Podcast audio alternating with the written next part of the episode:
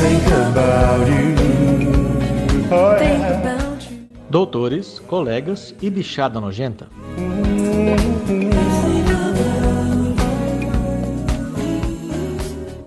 Diretamente de Campo Grande, eu sou o Dindim e vocês estão ouvindo. o- Peraí. Produção? É isso aqui? Sério? De novo? Ah. Tá bom, vou começar de novo. Diretamente de Campo Grande, eu sou o Dindim e vocês estão ouvindo o CopaCast. Fala Dindim, fala moçada.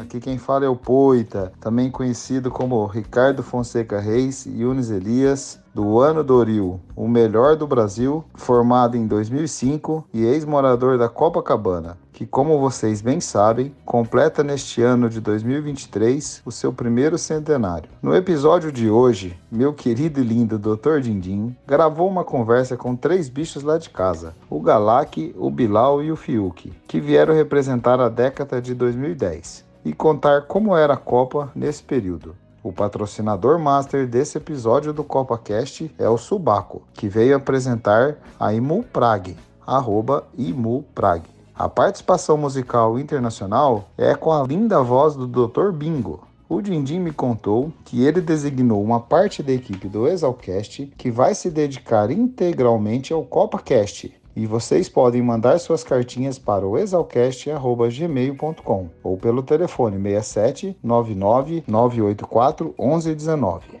ou pelo Instagram arroba exalcast, seguido de AST. E como o Rameu disse no episódio passado, o CopaCast também faz parte da rede Agrocast, a maior, melhor e mais secular rede de podcasts do agro brasileiro. Espero que gostem do episódio. Um grande beijo a todos.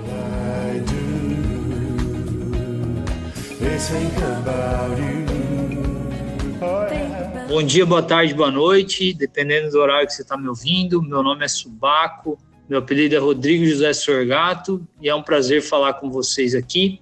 Primeiramente, eu agradeço o Dr. Dindim pelo convite e parabenizo ele pela iniciativa do Exalcast, temporariamente aqui conhecido como CopaCast.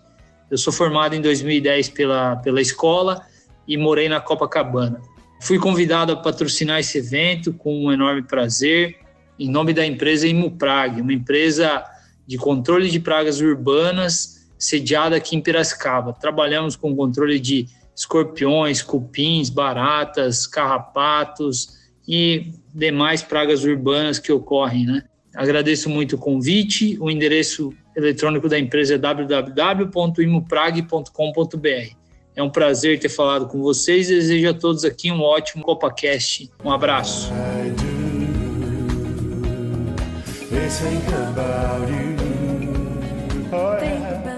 E aí, pessoal, eu sou Michel Santos, bingo da F91, é o glorioso Quintezão. E agora eu vou estar apresentando para vocês uma música do Steve Wonder, com uma garota que é super novinha e canta muito bem, a Steel.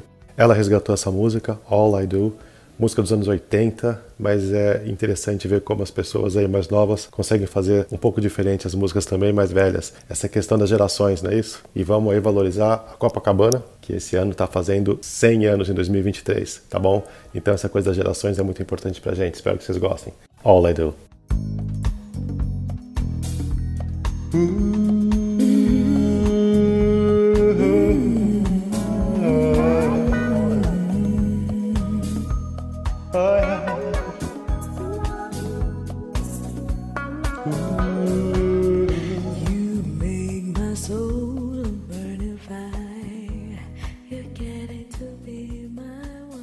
Bem-vindos ao segundo episódio do CopaCast, um podcast especial que invadiu o Exalcast para comemorar o centenário da Copacabana. Já gravamos o episódio piloto, que já foi ao ar, e temos aqui o segundo episódio com a geração da década de 10. E não é 1910, porque esse povo já se foi. A gente está falando aqui com a turma de 2010, a nova década de 10. E a casa tá cheia, tem três bichinhos lindos aqui me olhando, e cada um vai se apresentar em ordem hierárquica. E vamos deixar o, o Galak começar, do mais velhos mais novos. Maravilha, Dindim. Eu sou Galak, me chamo assim porque eu sou primo do Soufflé Tresso Fer estava no quinto ano e, e acabei ganhando esse nome. Meu apelido é Marcos Agostinho Petean Gomes e entrei na, na Exalc em 2007 e me formei em 2011. Morador da Copacabana, muito feliz de estar participando aqui desse, desse podcast. Você é da onde, Galá, que você falou? Eu não ouvi. Eu sou natural da Grande Piacatu, viu, Dindim? A capital do mundo, engloba ali a grande região de Araçatuba, Presidente Prudente. Muito bom. E você, Bilal? Eu sou o Bicho Bilal, meu apelido é Dario Mazeiro Risson, eu sou da, da Grande Bilac. Distrito de Piacatu, inclusive, viu, Dindim? Não, não é distrito de Piacatu, tanto é que Piacatu não tem fórum, se alguém mata alguém em Piacatu tem que ser julgado em Bilac. sou ali da região de Araçatuba, entrei na Exalc em 2009, sou do ano Sinuca, morador da Copacabana e contente de estar podendo prosear um pouco aqui com vocês. E o Bilal vem de Bilac, então. Muito original. É muito original. O Vaz é um, é, é um salvador dali do nome exalquiano. Dr. Vaza, que deu o nome, ele é, ele é campeão de dar nome. Olha a criatividade, olha a ginga do menino. Muito bom. Vai lá, Fiuk. Didi, sou o bicho Fiuk. Fiuk vem aqui graças ao meu pai, Dr. Emo, F82, ex-morador do Sobradão. Herdei o, o nome, vamos dizer, herdei não, né? Mas ganhei o nome graças ao Dr. Emo, Fiuk Emo, e aí fizeram alguma coisa ali. Foi o Dr. Nilby, não foi o Dr. Bilal, foi o Dr. Nilby que... que inventou essa. Sou aqui de Campo Grande, Mato Grosso do Sul. Meu nome, apelido completo, Lucas Ingold. Sou do ano Pomba, F16. Entrei em 2012 na Exalc. E vocês estão aonde hoje, cada um? Eu tô falando aqui de Piracicaba, Dindim. Oh, tá na capital. Tô na capital, tô morando desde 2019, voltei aqui para Bela Piracicaba. Muito bom. Você, Bilal? Eu tô em Araputanga, Mato Grosso, para cima de Cáceres, 120 quilômetros. É, pertinho de tudo. É, pertinho de tudo. Perto de Rondônia, perto, perto da Bolívia, tá perto de tudo. Perto de tudo, depende do ponto de vista, né? E, e deixando bem claro, como ele citou que o, o nome dele é Fiuk, por causa do Nilby, se fosse pelo meu caso, ele chamava Roida. Filho do Emo é o Roida. Se salvou dessa, hein, Fiuk? Me salvei, foi por pouco, hein, Didi? E onde você tá, Fiuk? Eu tô, hoje eu tô aqui na fazenda. Ela fica perto de Terenos, mas a gente tá perto de Campo Grande mesmo, Mato Grosso do Sul. 80 quilômetros de Campo Grande. Então vamos lá. O intuito do CopaCast é a gente pintar como era a Copacabana de década a década. Então a, a bichada dos anos 20 já falou. Agora vocês aqui vão falar como é que era essa época da década de 10. Galak, você que entrou na rap antes dos dois aí. Aonde que era a Copa? Como é que você chegou lá? Quem que te levou pra Copacabana? Dindim, quando eu entrei na Copa, ela ficava na, na rua Dona Eugênia, ali no bairro São Dimas. Fazia tempo que a Copa era lá? Ela ficou, se não me engano, uns quatro anos por ali, três ou quatro anos, e depois mudou para Vila Independência, que é onde está até hoje. Então, em 2007, ela era na Dona Eugênia, uma casinha pequena, apertada. Quando eu entrei, nós ficamos em 10 moradores. Então, chegou num ponto que, principalmente com o Pitomba morando junto, a sala dela já não comportava mais pessoas, Pitomba estava na fase áurea dele grande, e aí optamos por mudar. Era mais fácil pular por cima que dar a volta? Bem mais fácil, bem mais fácil. Mas era uma casa bacana, localizada ali do lado da igreja do São Dimas e, e fui parar lá é, por conta, peguei uma ração, gostei bastante do, do dia da ração, foi uma ração animada pra caramba e, e depois da ração quis fazer estágio lá. E aí estamos aqui agora participando aí do, do centenário. Quem que era seu doutor direto? Eu tinha três doutores direto, era o Subaco, Maguilinha e Vaza. Os três eram responsáveis aí pela conduta, Pela gestão. pela gestão minha e do Pitomba aí. E vocês eram em dois do mesmo ano, você e o Pitomba. Eu e o Pitomba, dois. Então tinha três doutores pra diluir entre vocês dois. Se fosse por peso, dava bastante, porque o Pitomba estava na, na época dele contando por três ou quatro, né? E você era magrinho. Magrinho. E se falar das peripécias do Pitomba, conhecido na Exalc como Pombo, né? Pombo devido o, o tanto de cagada que ele fazia aí. Então, os três tinham bastante trabalho, viu? Eu te diria. E você, Bilal? Eu cheguei né, na, na Exalc, não conhecia nada, não conhecia ninguém, meio perdido, né? Eu até lembro, vim de uma cidade pequena, uma cidade de 6 mil habitantes. Quando subiu ali, que pega o morro, que olha Piracicaba, aquele tanto de prédio, minha mão começou a suar, né? Aquele tamanho de cidade. Aí eu cheguei na matrícula, não, não, não pensava em ficar república, não, né? Sou meio do meu sistema, falei, vou ficar no meu lugar mais quieto. Aí eu cheguei e eu vi o Galac, né? No caso, eu errei o nome dele. Eu falei, ô, ô, mãe, aquele lá não é o, não é o filho do Zé Haroldo, não, na, da Gorete, sua prima, que minha mãe é prima da mãe dele, né? O Leonardo, né? O Leonardo. Aí fui, conheci ele levou para conhecer a Copa. Comecei a fazer estágio na Copa, comecei na Copa. Gostei demais, gostei demais. Vi o sistemão, vi que era, pra mim, pô, os ex-moradores sempre presentes, o, a turma ali animada, uns ex-moradores à toa que animava a turma mesmo, e fiquei por lá. Então o Galac foi o responsável. Conhecido, sim. Irresponsável, né, o Dindi? Foi um irresponsável.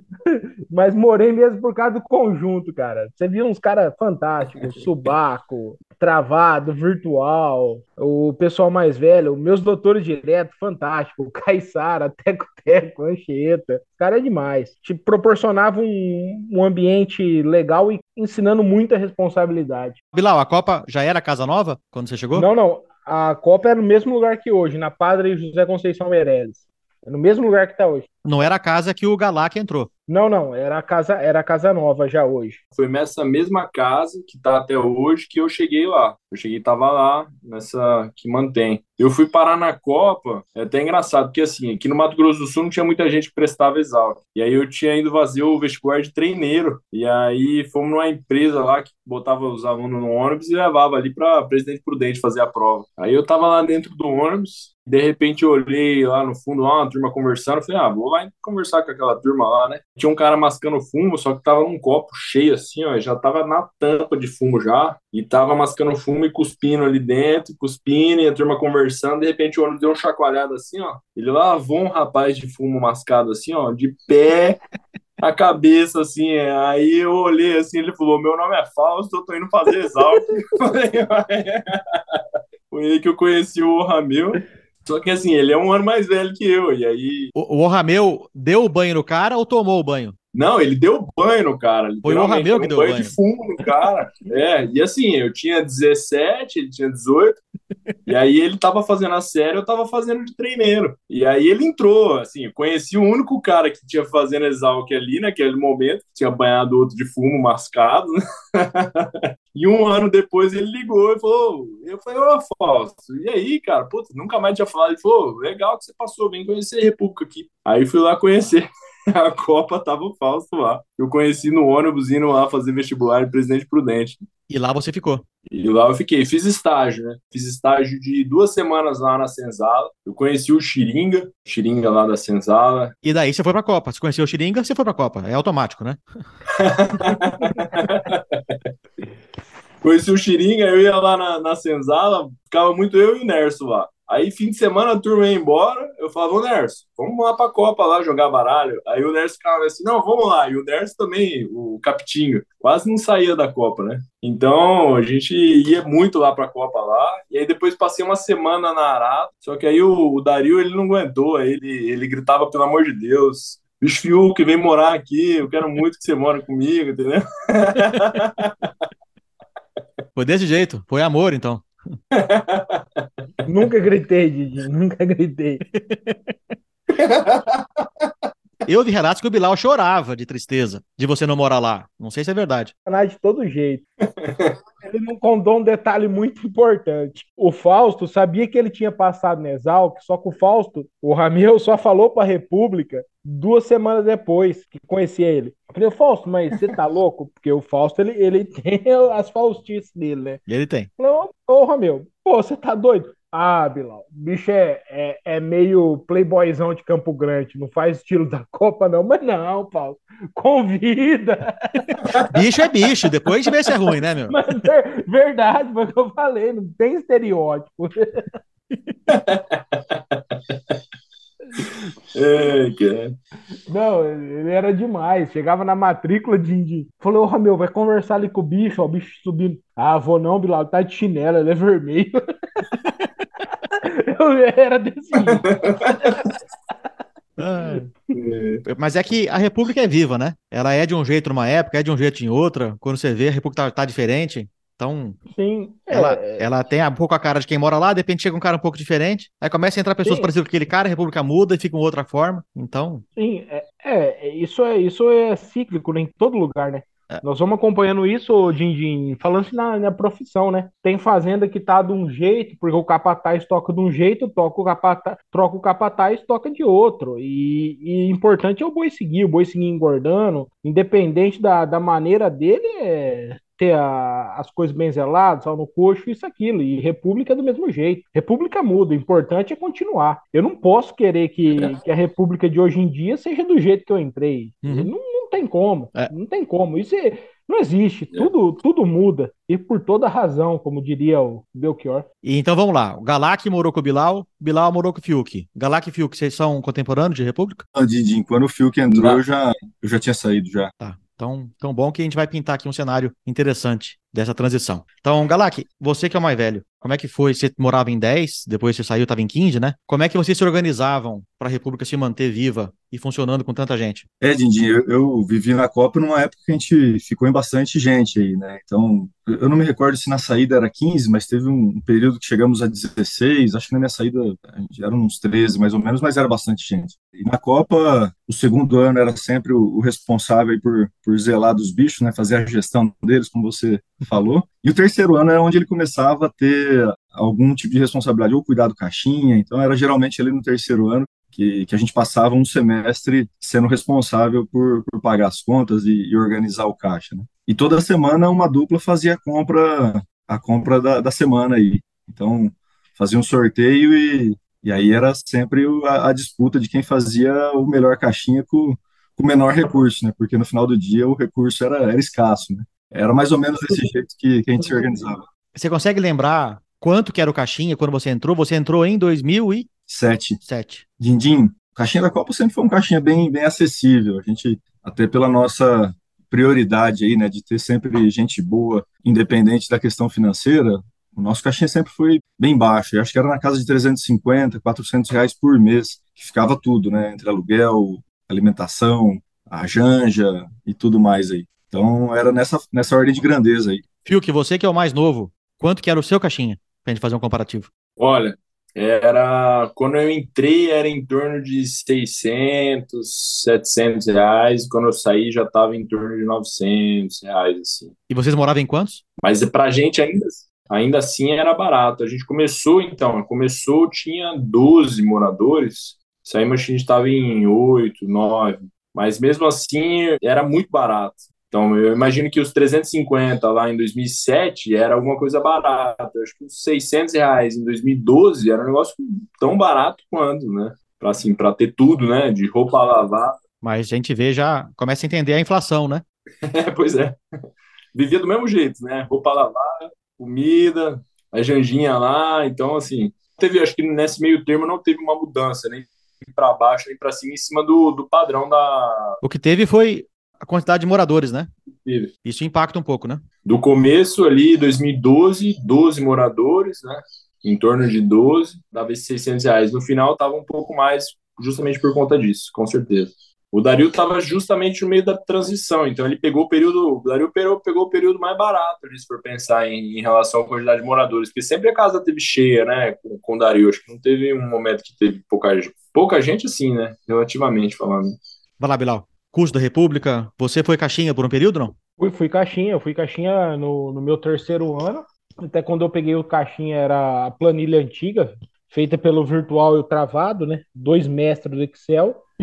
E para frente eu tive que simplificar a planilha e vem a planilha nova. Creio que ela está até hoje na, na República planilha nova, né? O caixinha da Copa, o Dindim, sempre ficou em torno de um, de um salário mínimo. Estava puxando aqui nos arquivos do Copa Drive, sempre ficou em torno de um salário mínimo. Quando nós morávamos em 16, era bem mais barato. E detalhe, o caixinha da Copa é diferente, porque ele inclui cachaça no meio. Às vezes, quando com, compra uma cerveja que é para a turma toda beber, ela vai pro caixinha. Então não é um caixinha separado, ah, o caixinha da comida, o caixinha da conta e o caixinha da cachaça. Não, sempre entrava junto. Tinha o Copa Bar, o Copa Bar ia pro caixinha. O Copa Bar era quando tomava uma cerveja que era comprada, você marcava lá o que você tomou, o que você tomou com a sua turma e ia pro caixinha.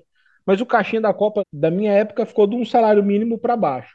Por final, foi a transição que a turma foi formando, que nós ficamos em menos moradores, ficamos em 10, 12. Aí ia crescer um pouco no caixinha, mas nunca passou de um salário mínimo. E da época de vocês três, chegou a passar por um momento de crise da República? Ou foi um momento mais tranquilo, com poucas emoções financeiras?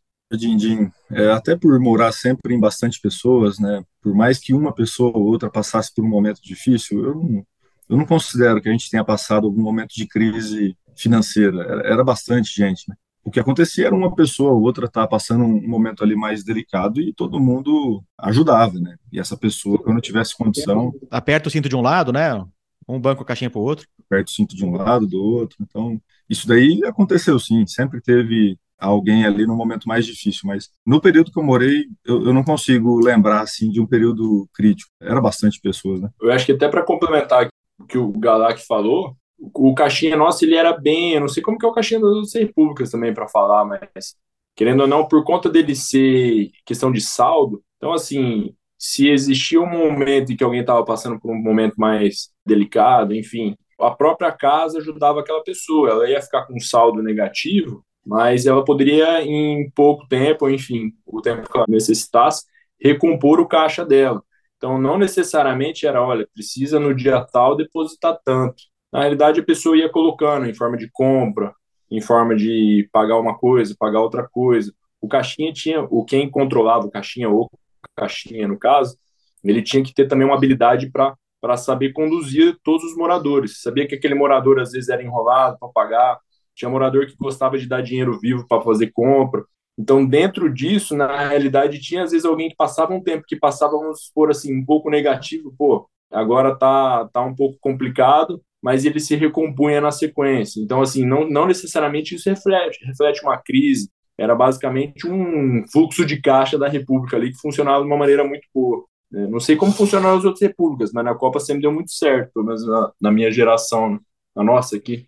E quem dá agora na semana de escolher esquema padrão república, né? Cardápio, que vai de segunda a segunda ou de, ou de terça a terça, cada república tem seu esquema, mas a dupla faz o cardápio, olha o que, que tem na, na casa para não comprar coisa repetida, no, olha no estoque, vai lá, faz compra, abastece a casa e dura uma semana. Quem se destacava negativamente na qualidade da semana em cardápio mal escolhido, casa faltando para limpeza, quem que eram os craques em pisar na bola?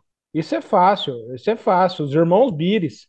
Quando tinha pitomba na área, era sempre um potencial a dar, a dar errado. Charlie Brown, no, no quesito cardápio, também era um, era um gênio. o Charlie, o Charlie ele gostava de inventar algumas modas, ele também era complicado. E, e o Travaro também tinha potencial de fazer bastante peripécia aí, né, cara? O Tchê, puxa vida. Mas no, no, geral ia bem aí. Não, é, Galac, você pega os irmãos Bires, Nilbe, Pitomba. Ele era, era ruim de caixinha, ele queria inventar tudo. Do nada ele aparecia com umas maçãs da turma, da turma da Mônica, nada a ver, ninguém comia aquilo. Pipoca, pipoca, sobremesa vai ser pipoca. Sobremesa? É, aí... Sobremesa não, mistura. Mistura. E ele comia mistura antes da hora. Isso aí é. Vou deixar registrado. Mas tinha uns caras muito ruins de semana de compra. Teco Teco, ele só era frango. Você chegava a voar na semana do Teco. Ave Maria. Até lasanha o cara mandava de frango. Você lembra, Marquinhos? E colocava um brócolis e um molho branco, achava que era a melhor lasanha do mundo. Não dava, não. Ó, Teco, Nilbe, Pitomba. Pitomba é um concurso, viu, Dindim? Onde, onde tinha o Pitomba fazendo compra ali, era certeza de faltar, faltar alguma coisa. Acho que é o concurso. Deixa eu fazer um, fazer um disclaimer aqui. No episódio comum do Exalcast, eu faço um, um barulhinho e falo o nome da pessoa. Aqui no CopaCast eu não vou fazer isso porque é nome, apelido do apelido, o apelido que a mãe deu pro cara, e cada hora inverte, chama de um jeito, o apelido interno da República, então vocês são da Copa internamente, vocês sabem quem que é quem. Quem tá ouvindo que não for da Copa, liga pro seu colega que morou na Copa, ver quem é, porque eu não vou fazer barulhinho, interrupção não, senão acaba nunca o episódio. Vocês três moraram com o Charlie? Os três? É, o Charlie era o Coringa, né? Ele... o Charlie sempre teve ali. Todo mundo aqui morou com o Charlie? Você também, Fiuk? Na realidade, ele tava na rap do Matusa na época. Quando eu entrei, ele morava na Copa, Dindim. Ele tava no mestrado, depois ele começou o doutorado, e acho que numa parte do doutorado ele, ele foi morar numa, numa casa junto com o pessoal da pós-graduação, mas estava na rap do Matusa. Charlie. É, a rap do Matusalém. É. Era o, o codinome da. Mas ele tava todo dia na Copa. Charlie, Charlie foi um cara muito presente nessa nossa geração aqui. Em dia, no meu primeiro, no meio do meu primeiro ano, chega o carunchão, né? O carunchão volta. Quando o carunchão volta, ele começa a fazer semana de compra. Era uma das melhores semanas de compra que tinha, era o carunchão. Ele sabia dimensionar a compra, tinha bolo, tinha bolo de cenoura, tinha cobertura de chocolate no bolo. Aí o, trem começa a fluir bem. Ele gerenciava a compra. Eu tive o prazer de fazer semana de compra com ele. Com o mesmo caixinha, o negócio era diferente, Dindinho. Ele fazia, ó, o fino do fino com, com recurso. Sabia dimensionar para a turma toda. E, e ele tinha o poder de acompanhar ainda a execução do negócio. E na sua época, Fiuk? Lindinho, sobre o Caixinha, olha, quem que era um cara bom? Falar sobre um cara bom, o Alpino. O Alpino, meu doutor para. direto, dono do, do Rameu, ele era metódico. O Dario, ele era metódico, na, ele era metódico. Não, se tinha X quilo de arroz, ele considerava aquilo na conta, ah, era enxuto e era bem feita a semana de compra deles. Nada, você não podia esperar nada também muito brilhante. Assim, nunca ia ter nada. Pensando assim num prato, prato bom, aí, aí seria meu colega Guizo, né? O Guizo, assim, se você pegar o histórico de peso dele do dia D0 que ele entrou na Exal, que é o, o dia que ele formou, acho que ele ganhou aí o, o ganho, o ganho médio diário dele é melhor que muito boi aí de confinamento. mas ele caprichava, porque ele mesmo, toda quinta-feira, Didinho, lá na Copa, não sei se comentaram isso, mas quinta-feira é dia de lasanha da véia. A véia trabalhou na Copa de 65 a 2005. Então, toda quinta-feira tinha lasanha em memória a ela, porque ela fazia, ela fazia massa, ela fazia tudo, e a gente mantém isso até hoje. E o Guizo não só fazia o caixinha, como ele fazia lasanha também junto com a Janja. A Janja veio na sequência da véia. Uhum. Então, assim, era o negócio era caprichado mesmo. Não tinha pouca coisa, não. E falar quem que era meio descaprichado, assim, na semana de compra, eu acho que era o Sinuca, que é o que? O, é o Bilal, o Nilbe e o Jatinha. O Sinuca, o Marquinhos, eu não sei se foi eu que peguei eles quando eu era mais velho, ou se pegou eles eram mais novos, mas o negócio ali era meio derramado, né, Marquinhos? Sempre foi, Fio, que aqui na minha época no Caixinha, tinha alguém mais velho que eles fazendo a compra junto, então dava uma balanceada, mas eles sempre foram bagunçados. Se deixasse eles, era catuaba no, no lugar da, da comida, então Saindo da, da cozinha e vamos pra quadra agora. Copacabana, na época de vocês, destacava muito os esportes? Quem, quem de vocês três aí jogava alguma coisa? todo mundo jogava, mas ninguém jogava bem, né, Dindinho? Ah, Assim, sim. todo não, mundo- a, a dúvida é todo- jogava bem, porque jogar, todos É. jogam, né? Dindinho, a, a Copa, na fase que eu tava, acho que essa daí é uma característica de bastante tempo da Copa, sempre foi boa nos esportes de bar, né? Truco, sinuca, e o cabo de guerra que o, o peso da turma ajudava bem nessa época nossa aí. Então, eu acho que o cabo de guerra era, era um dos que a gente era mais forte no, no período que eu, que eu estive na Copa, mas eu não tinha peso na época para participar do, do cabo, não. O, o time era pesado, o time era grande. Chegaram a ganhar algum Interraps? Nunca ganhamos, nunca ganhamos Interraps, mas teve, não sei se foi de 2008 ou 2009, que a gente ficou em terceiro, algo assim. Não foi, Bila? Foi seu primeiro ano, não foi? No meu, no meu primeiro ano, nós ficamos em segundo, né? Segundo, né? Isso aí. Se não me falha a memória aí, Dindim, foi uma das melhores classificações da Copa aí, que foi Na história da Copa? Nos 100 anos? duro falar sobre a história, mas eu não, não sei se foi outra vez em segundo lugar também. Na história da Copa, eu já pesquisei e eu sei a Copa ganhou o Interraps de 51. O Interraps de 51 a Copa ganhou. Ah, tá bom. Foi, foi campeão do Interraps de Tá bom, 51. tá bom. Como mais vale a história que um fato, vamos comprar a ideia que em 51 tinha Interraps, organizadinho, bonitinho, e a Copa ganhou. beleza. Sim, Copa ganhou o Interraps de E foi 51. mesmo. Já sei dessa Se história. não me engano, o Interraps de 28 também, né? Vocês ficaram, ficaram bem posicionados, não ficaram? Foi. É bem isso. 1928, isso, foi um clássico, é, eu lembro dessa. Não, mas o de 51 a Copa ganhou e, e é fato, tá registrado na FIFA. Ganhou, se eu não me engano, de uma república que chamava Juventus. Tá bom. Ganhou lá da Vapores do Rego, né? Famosa Vapores do Vapores Rego. do Rego. Clássica. A clássica Vapores do Rego. Tá Mas sabe que tem, né? Sabe que tem a Vapores. República extinta. É, A gente sempre sacaneou, mas a Vapores existiu. será, não é possível. Ah, verdade? Verdade, o Dario nem sabia. Quer ver, ó? Deixa eu colocar aqui no aplicativo. Busca avançada. Moradia. Letra V. Vapores do Rego. Lá morou Araê, Edgardo, da Cunha, o Marcha, o Cristina, Ascaris, Suruba. Morou a galera lá. Caramba, aí, Dario. Foi o Cristina que me falou que o Interraps de 51 a Copa ganhou da Vapores do Rego. Foi a final mais disputada. Se o Palmeiras ganhou em 51, a Copa também ganhou em 51. Entendi.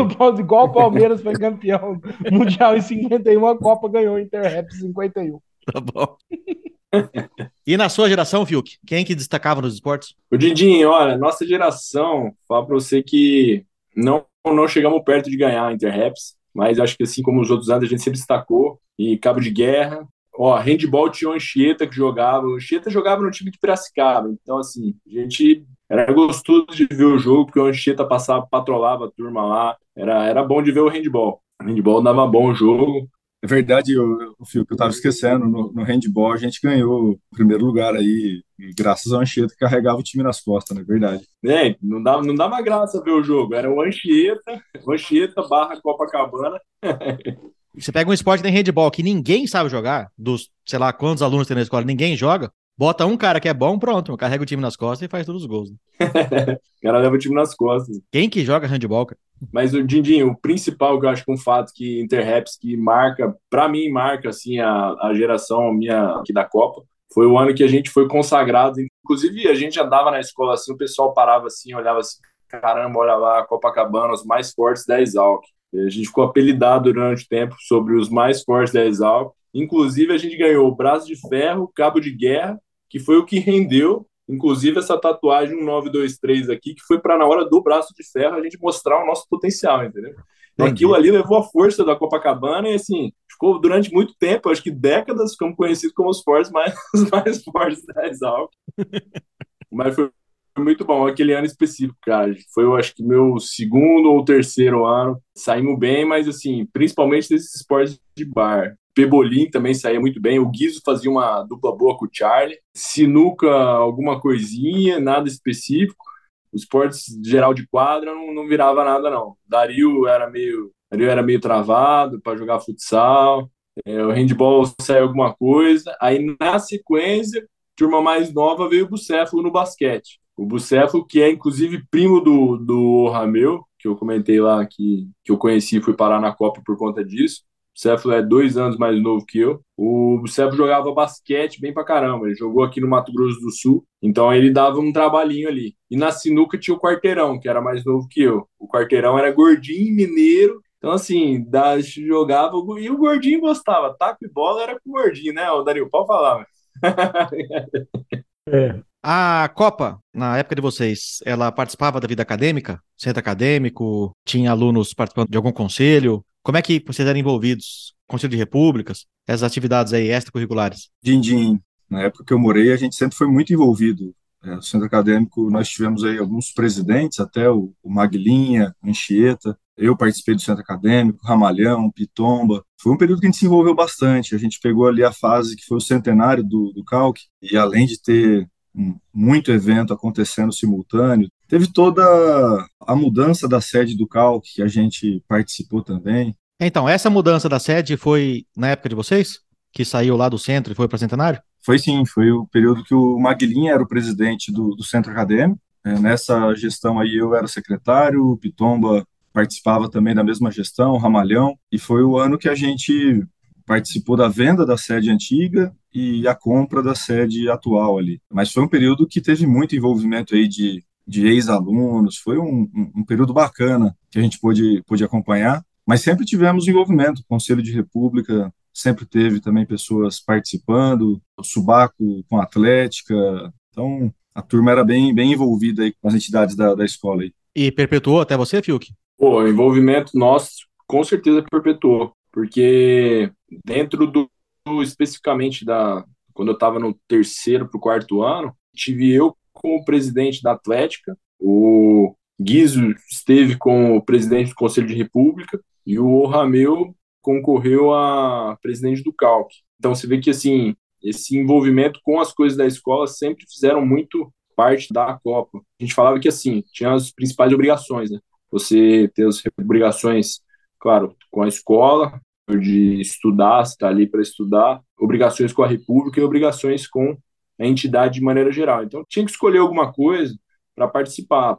Calque, Atlética, Conselho de República, representante discente, porque a gente está ali e você precisa retribuir de alguma forma. Então a gente sempre levou isso a sério. E especificamente eu comecei eu participando como na Atlética como colaborador, depois no meu segundo ano fui tesoureiro, depois estive como como presidente da Atlética e o Guizo no Conselho de República. Na sequência hoje, eu acho que os meninos lá estão o quarteirão acho que fez parte do Calque e mais novo fizeram parte da Atlética. Sim, então se mantém essa importância de, de participar das coisas da escola.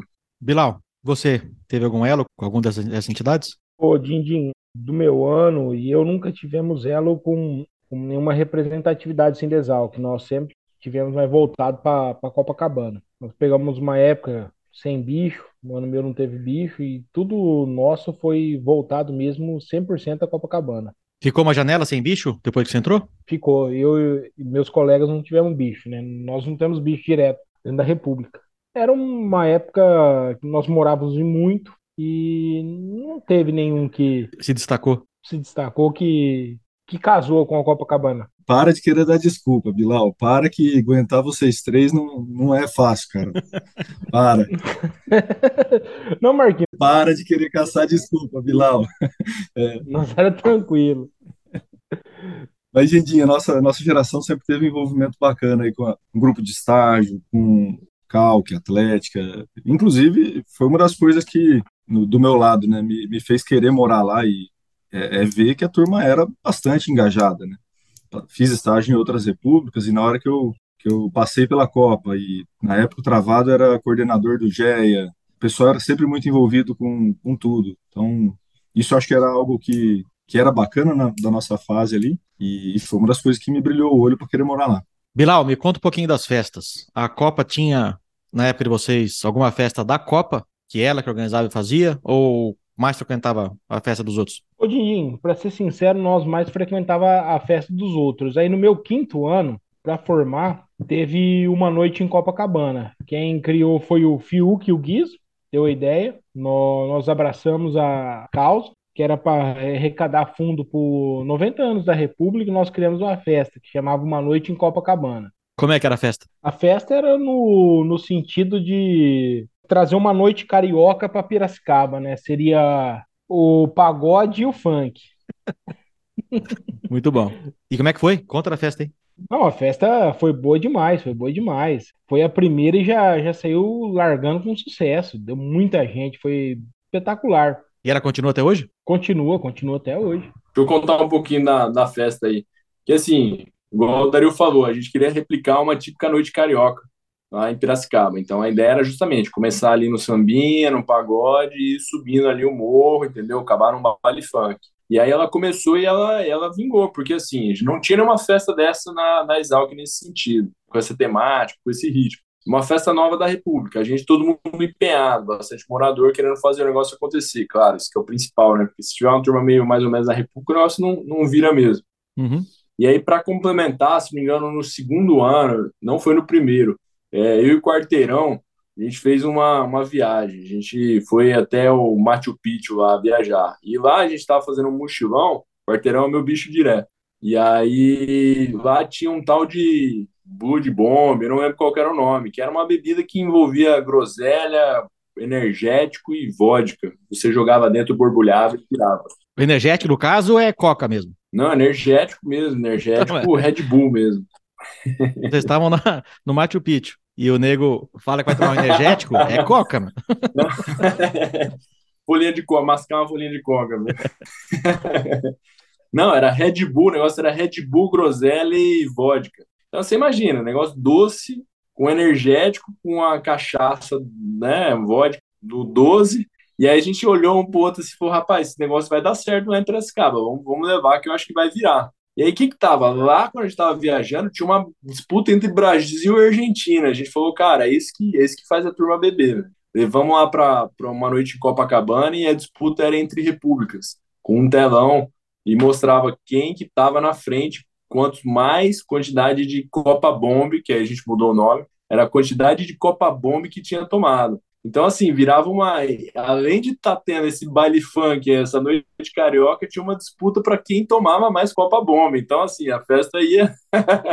Acabou desde, desde gente dormindo, tendo se varrida para fora, que acho que é um clássico, até um bicho da, da Pop. Ele teve que trocar um celular com um mendigo a troco de informação em qualquer rumo da República. Então, assim. Dá para ter uma ideia de como é que era o embalo da. Na receita, a groselha era daquela mais barata, a vodka era aquela de garrafa PET, e o Red Bull não era Red Bull, né? O que, que vocês usavam? Não, na realidade a gente buscava todos os artigos de primeira categoria, né, Didi? é, eu imagino. O Dario que é especialista em comprar esses negócios. Uma vez a gente fez uma integração lá na República, e aí tinha umas garrafas de, de tequila lá que sobrou não sei na onde. Acho que se bobear saiu dessa festa. Era sem rótulo. E o Dario fez questão de vender, né, entre aspas, assim, falar para todo mundo que estava na integração que aquela tequila ela tinha sido trazida por um ex-morador lá da Colômbia, que não sei o que. Aí a turma, nossa, que bebida boa, não sei o que. Era mais barata que não tem nem rótulo aquele treino. a manhãzinha de saber que era um negócio diferenciado, a turma adorava, né? integração aí, eu trocava os litros de Green Label por Blackstone, pegava um whisky que chama Blackstone, enchia as garrafas de Green Label e, e levava para a turma. Falava, ah, quer tomar Green Label? Tem aqui, pode tomar, fica à vontade. à vontade, é, para todo mundo. e o pessoal bebia, nossa, que uísque gostoso, cara. Quando é diferente o uísque, a gente gosta mesmo. Sim, não, de verdade. e, e, e teve, teve até uns apreciadores uma república vizinha aí que falou assim: ó, os caras enjoados, bebe Lean Label. é tudo Blackstone. sempre, sempre. Nós, é, é, e a tequila era artesanal. É, artesanal. Só ia numa garrafa de, de pinga com um chapéuzinho mexicano em cima, mas era todo uma tequila de garrafa pet, din-din. Falando em outras repúblicas, quem que eram as repúblicas mais unidas da Copa? No período de vocês? Masculinos, femininos? Dindim, logo que a gente mudou ali para a casa da Vila Independência, ali tinha uma concentração grande de repúblicas, né? E, e tinha algumas vizinhas nossas que a gente estava todo dia muito muito perto. Então, Casona, Pau a Pique, essa turma aí era vizinha de parede, né? Então, a, a proximidade era muito grande. Alguma invasão toda... nessa época? Dessas que, que estavam ali perto, não, né? Tinha um, um, compromisso de não invasão, mas teve boas histórias de roubo aí que, que a gente participou. Acho que o melhor deles é o da Gato Preto. O Bilal ah, tava junto. Com certeza. O que, que eles roubaram lá? Espetacular. Roubar gato Roubou. preto é sempre bom, né? É uma delícia. A turma, a turma que vai nos ouvir aqui talvez pode ter.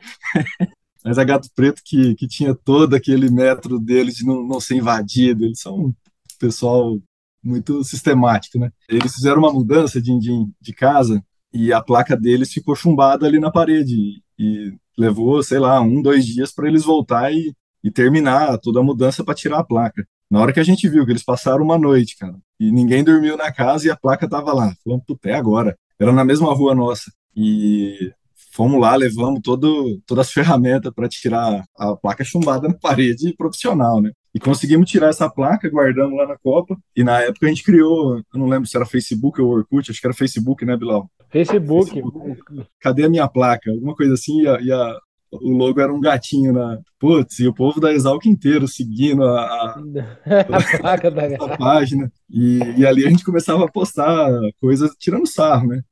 E depois de umas três semanas ou um mês, sei lá, tinha um casamento de, de um ex-morador da Gato aqui em Piracicaba. Esses ex da Gato começaram a pegar arco com os moradores da época e falaram, cara, se vocês não acharem essa placa, nós vamos explodir a Gato Preto.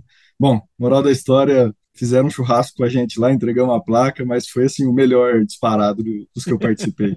Não, e o churrasco era o melhor, a turma da gato fatiando picanha.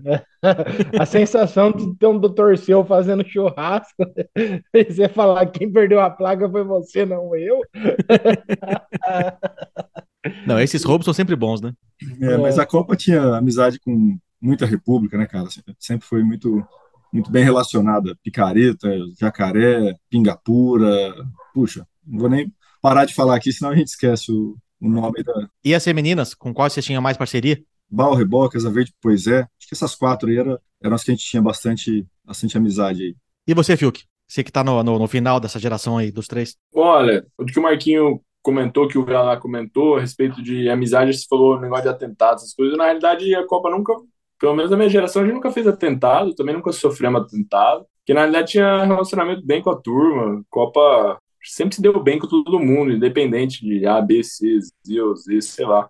E querendo ou não, a gente tava numa rua ali que era, você entrava na rua, era pau a pique, Copa, Casona e Alforria. Então, se você falasse uma palavra assim, eu penso, eles, né? Ali já o pau já comia. Então, assim, ninguém, ninguém, ninguém, muito testava ali a, a, sorte ali, não. E o que, que a gente tinha bastante amizade? Olha, principalmente é pau a pique e casona, justamente porque eram vizinhos. De alforria também, Marquinhos comentou, bal, reboque, cara, café, a gente era muito amigo.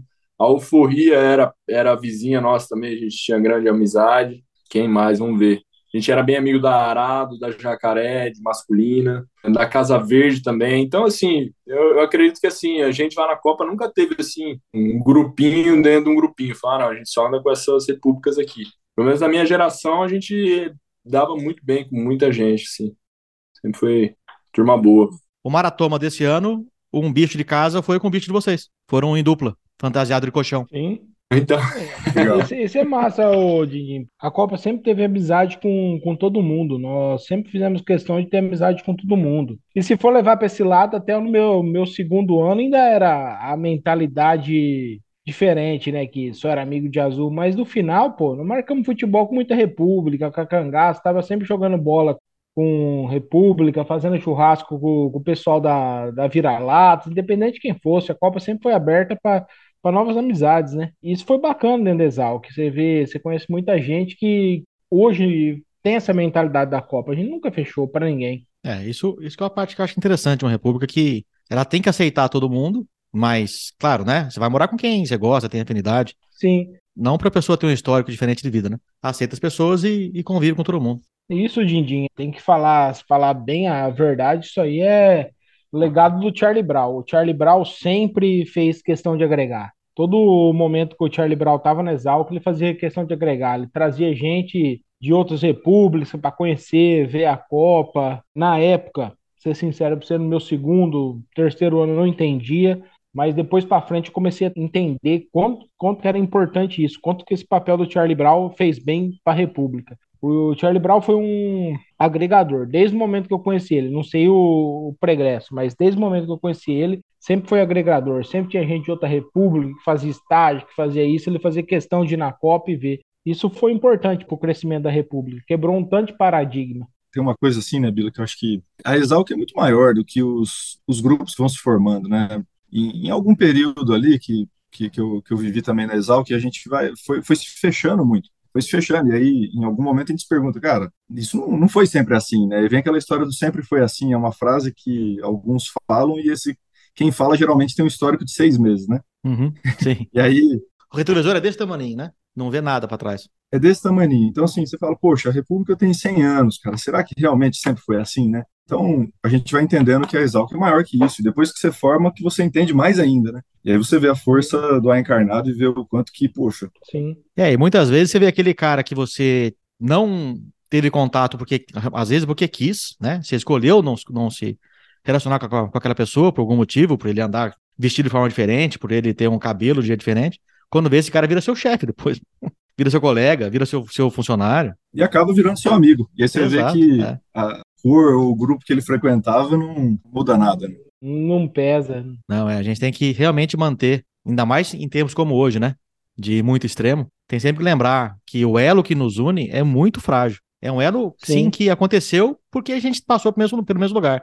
E pessoas que nunca se conheceriam em outra situação, a gente tem esse elo que quando vê um encarnado na camiseta de alguém, num adesivo de um carro, buzina, faz parar, vai ver quem é. E quando você vai ver, é um cara que, bobear, você até foi escroto com ele na, na, faculdade, né? Ou alguém que foi escroto com você, que seja, mas, mas a gente tem que sempre lembrar que esse elo aí, ele é, ele é frágil, e se a gente não nutrir ele, ele vai embora. Então, tem que cuidar dele. É. E, e na Copa nós temos até no nosso hino, né, Dindinha? A força a tradição da amizade exalquiana, né? Então, assim, a amizade exalquiana, ela, ela realmente é ampla, né? Independente do, do grupo ou da... Poxa, a Exalc é maior. Então, o Bilal falou uma verdade. O Charlie foi um cara que sempre trouxe essa visão e, e, na nossa época, por até ele ser mais velho, ele, ele conseguiu, acho que, deixar esse legado aí para nossa, nossa geração. Muito bom. Vamos partir para a última pauta, que são alguma história mais, mais picante da Copa, alguma aventura que vocês passaram, para a gente finalizar aqui com uma ou duas histórias aí que marcaram a vida da República. A época que vocês viveram lá. Não sei se é uma aventura, mas teve uma viagem que a gente fez para Taquarituba. O Charlie tem uma fazenda lá em Taquarituba e vira e mexe a gente fazia essa viagem para lá. Foi uma viagem que só foi a turma da Copa, mais ninguém. Ficamos internados lá de sexta-feira a domingo, numa cachaça pesada. E o pai do Charlie, a família dele sempre recebia a gente bem lá. E aí começamos ali num, num sabadão jogar uma sueca.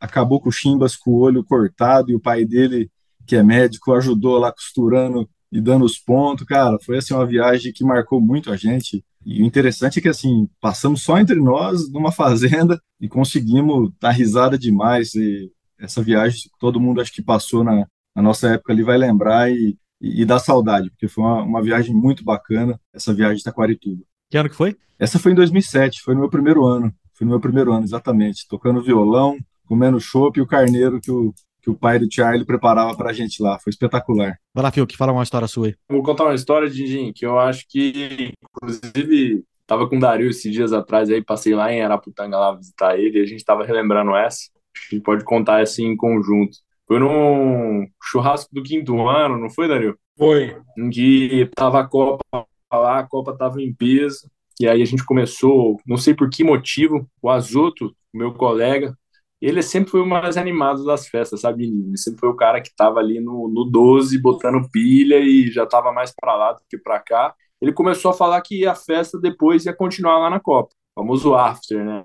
O after é na Copa, o after é na Copa. Nisso, nesse, nesse dia específico, um amigo do Dario, do Bilal, lá de Araçatuba, tinha ido visitar ele. O, o Bilal tinha levado ele lá para pra festa, tudo, né? Pô, esse aqui é exalto. Ele falou: o seguinte, depois vocês saírem da festa, da gente sair da festa, eu vou deixar um churrasquinho aqui no jeito aqui pra gente chegar depois da festa e assar uma carninha aqui. Eu quero fazer um churrasco pra turma da República. Beleza, ele foi, saiu um pouco antes da festa, comprou carne, comprou carvão, chegou lá, tudo jeitinho. Nisso que de repente acabou a festa, foi todo mundo da Copa, foi lá para casa. A gente chegou, no que a gente chegou, encostou uma van, encostou um carro, começou a encostar, e aquela rua ali que a gente fala que tinha todas as repúblicas, começou a encostar carro atrás de carro, e aquele negócio. De repente tinha uma montoeira de gente lá em casa. Ele mesmo, né, o Augustão, chamava. Ele foi lá na churrasqueira, tinha um cara nada a ver, nem sei quem é, ninguém sabe quem é. Ele foi lá, o cara falou: "Ô, dá linha aqui que eu tô cuidando da churrasqueira. Tocou ele dali. Aí, de repente, começou a encher tanta gente lá em casa que o Dario teve a brilhante ideia, o Bilal teve a brilhante ideia de pegar um pedaço e passar uma fita zebrada e falar: não, aqui é o camarote. E aí tinha que ter alguma coisa para entrar no camarote. Mas o que dividia o camarote do resto da casa era simplesmente a fita zebrada. Mas todo mundo queria estar dentro do camarote, entendeu? não fazia diferença nenhuma. Era ali, era aqui, assim, era simplesmente uma fita, fita zebrada. E aí, de repente, a gente via a turma querendo, porque, ô, tem que entrar no camarote, tem que entrar no camarote. Ô, Dindim, pra fechar, cara, acordamos no outro dia, tinha turma da Copa, eu vi, os caras vão ficar indignados, né, a turma mais antiga. Mas, assim, tinha um, tinha um cara dormindo na sala, o cara tinha uns dread, assim, nada contra o cara de dread, mas, tipo, quem que era o cara de dread que tava dormindo na sala? A gente não sabe, o cara tava ali, entendeu? O cara tava dormindo como se aquilo ali fosse a sala da casa dele. Tinha uma turma dormindo assim ali na Descalço, com o pezão sujo. Não, pezão sujo, que tinha, né? Porque ali o sofá, né? O sofá ele era tão contaminado que ele chegava a aquecer durante a noite a pessoa, né? Que ele tinha uma microbiota própria aquele sofá ali. O sofá é vivo. Sentiu confortável naquele sofá. E aí tinha um lugar do Copa Bar que tinha um cervejão assim, tipo uma é, um jardim de inverno, tinha um casal, resumindo, né, para não falar, tinha um casal dormindo ali. Assim, da gente falar, cara, quem que é esse povo, cara? Quem que é esse, que é esse povo? Então, assim, realmente, acho que aquele dia específico a gente colocou gente, acho que deve ter, deve ter, eu daria, acho que provavelmente umas 300 pessoas na República deve ter passado. Tinha, tinha Pelo 300 ou mais. É, A rua tava cheia, vizinho reclamando. Foi um caos, um caos. Pô, o cara de dread era o mínimo. Tanta gente que a gente acordou dentro da República e não sabia nem quem que era, que tá dormindo dentro da República. É, A gente nem sabe como é que a casa não cai, né, meu? Porque não tava pronta pra uma festa, um after party depois do churrasco do quinto ano. Não, mas foi Não. um after, Dindim, que não tinha, nunca vi tanta gente dentro de uma república. Pra você ter uma ideia, o, o piso, você não conseguia ver o piso, porque tinha uma camada de, de terra em cima do piso gigantesca. Cinza de cigarro e cerveja. Tudo, vixe, perdido de tudo. Eu não sei como alguém conseguiu trazer todo o chopp do, do churrasco para dentro da República, porque tinha milhões de galão de chopp. Ah, Trouxeram a festa inteira. Didi, para fechar o negócio, não era nem o cara acordar o cara que tava dormindo ali, ó, aquele povo que tava ali dormindo espalhado, que era até nativo da cidade, assim. Não era exalquiano, literalmente. Era como é que explicava isso pra Janja, cara. Então, isso que eu ia perguntar, como é que a Janja chegou segunda-feira lá? Não, a Janja é o seguinte: se ela entrava e tivesse nessa situação, a primeira coisa que ela fazia era abrir um litrão e acender um cigarro, entendeu? E aí ela pegava o mais velho ali já para comer o couro, já de cara, entendeu? E assim, se não tivesse a turma ajudando em 15 minutos, ela ia embora, porque ela ficava possessa, ficava assim. Tentar explicar isso para ela, ela ficava indignada. Como é que explica isso pra Janja, né? A Janjinha sempre foi muito guerreira, viu? Porque ela sempre, de A a Z, ela tava ali, ali naquela, naquele furacão ali, né? Então, ela tá há quantos anos na República? Ela entrou em 2009, o Dindim. 2009, 13 anos. Foi 13 indo para 14 anos. A véia saiu e entrou a Janja, foi na sequência. Teve uma transição, teve uma transição que a gente ficou com a Nilza. A Nilza ficou uns três ou quatro anos ali com, com a gente e depois veio a Janja. Quando eu entrei era a Nilza. A gente tá com a Juvanice desde 97. Caramba. Legal. Vamos ver se a gente bate, bate o recorde da, da véia. 97, 2023, estamos com quantos anos? 25 anos. 26 agora, né? 26 agora esse ano. E a Juva, nesse esquema, ela chega em casa, tem vomito e muita sujeira, ela chega, vê o vomito, vira as costas, vai embora e manda mensagem. Pessoal, estou doente e não vai trabalhar. E agora ela tá com a novidade que ela não limpa canto mais. Não, canto não limpo, limpo só o meio, assim, agora o canto eu não limpo mais. Canto, vocês quiserem limpar, vocês limpam. Impressionante como ela vai ficando forgada. O canto é só para matrícula, né? De... Na matrícula é diferenciado. Mano, é o único momento em que a casa tá limpa é durante a matrícula. Não tem, durante o ano inteiro depois, não tem. Não, Então, tem outro momento, que é o churrasco dos pais. Nesse a casa tá limpa também. é. Não, e olhe lá, viu? E olhe lá. Mas no churrasco dos pais, eles já, tão, já são morador também, viu, Dindim? Aí já não tem muito. Já foi. Mas a casa não tá normal. Passa um paninho extra, tal. A casa não tá normal. Alguma Dá coisa um passa. talento, dá um talento. Agora, consertar o jardim, pintar as paredes, aí é para matrícula, né? Aí é. Na parede, aquele cantinho da parede, aquele. aquele tampar os buracos de, de- da parede. E hoje em dia o, as repúblicas colocam no, no Instagram, né? Os moradores da República parabenizam os estudantes do vestibular. Tudo bonitinho, Então. bonzinho, né? Banho tomado na foto. Então, é, hoje em dia virou, virou diferente mesmo, mesmo. Eu nunca entendi essa política de hoje, mas. Se a gente for entrar nessa, a gente vai reclamar que nem qualquer velho reclama dos, dos, dos novos. Quando vocês entraram, eu já era velho e pra mim era tudo uma merda, porque era bom, era do meu tempo, então. Se a gente entrar nessa, a gente não sai mais, cara. Todo ex-morador comeu mais mulher, trocou mais soco, eles eram fodão. né? Infelizmente, infelizmente era Essa assim. bichada é muito frouxa, não pega ninguém. A Copa era cheia de mulher. É, isso é, isso é sempre assim, é.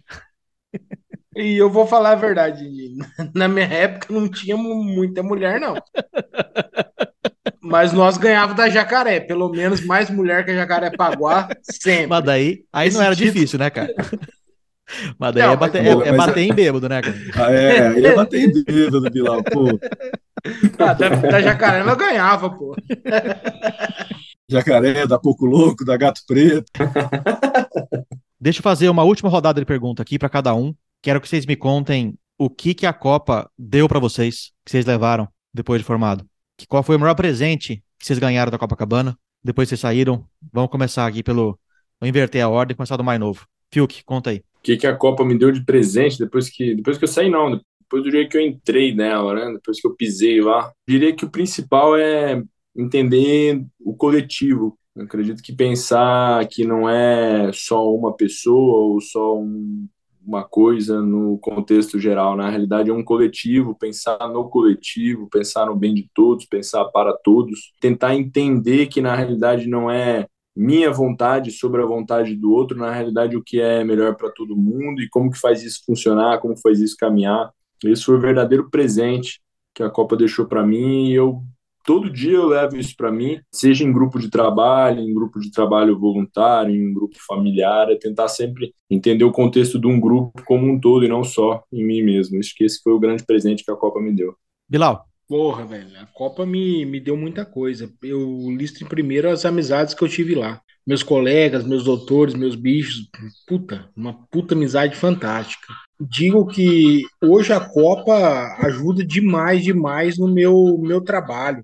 Esse feeling de sentir pessoas dentro da fazenda, você vê quando um cara não tá bem, quando o limite que você pode conversar com ele, é, a responsabilidade que você delega a cada um, eu aprendi dentro da Copa, sentir pessoas. E hoje, a gente que atua em fazenda, a parte técnica, produtiva da gente é bem pouco. A gente tem que estar atuando mais com pessoas. E nisso a Copa me deu um feeling, me deu uma, uma expertise de, de poder conversar, poder sentir, ver quando você está conversando, o olhar da pessoa, o jeito da pessoa. Do mesmo modo, ó, você passa a responsabilidade de um bicho, você passa a responsabilidade hoje para um tratorista. Você sente o que ele está precisando, o que ele está querendo te falar.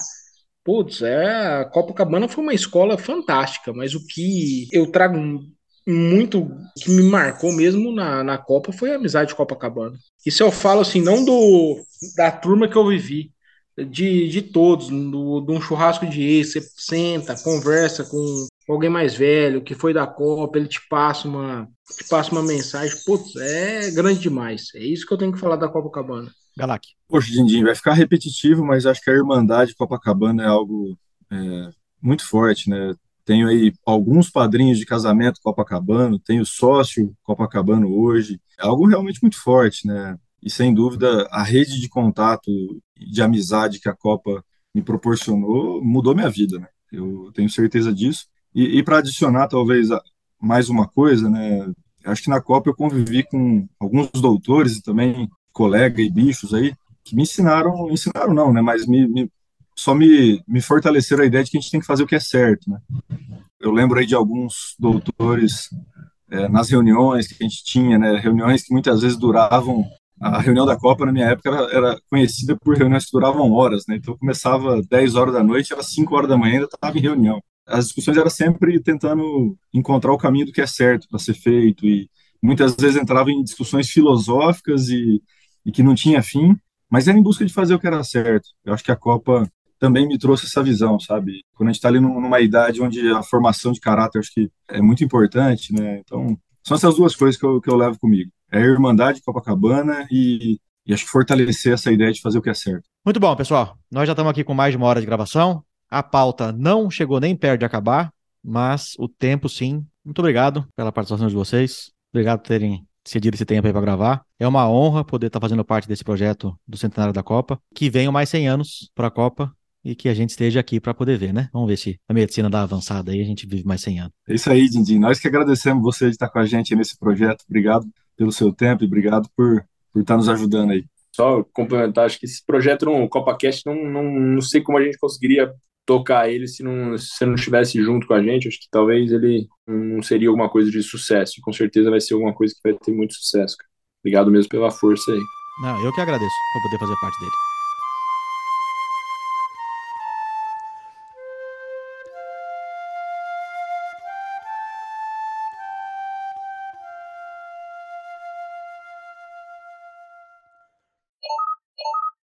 É Copa, é Copa, Copacabana, a força e a tradição da amizade exalquiana. É Copa, é Copa, Copacabana, a força e tradição da amizade exalquiana. Vai Copa! You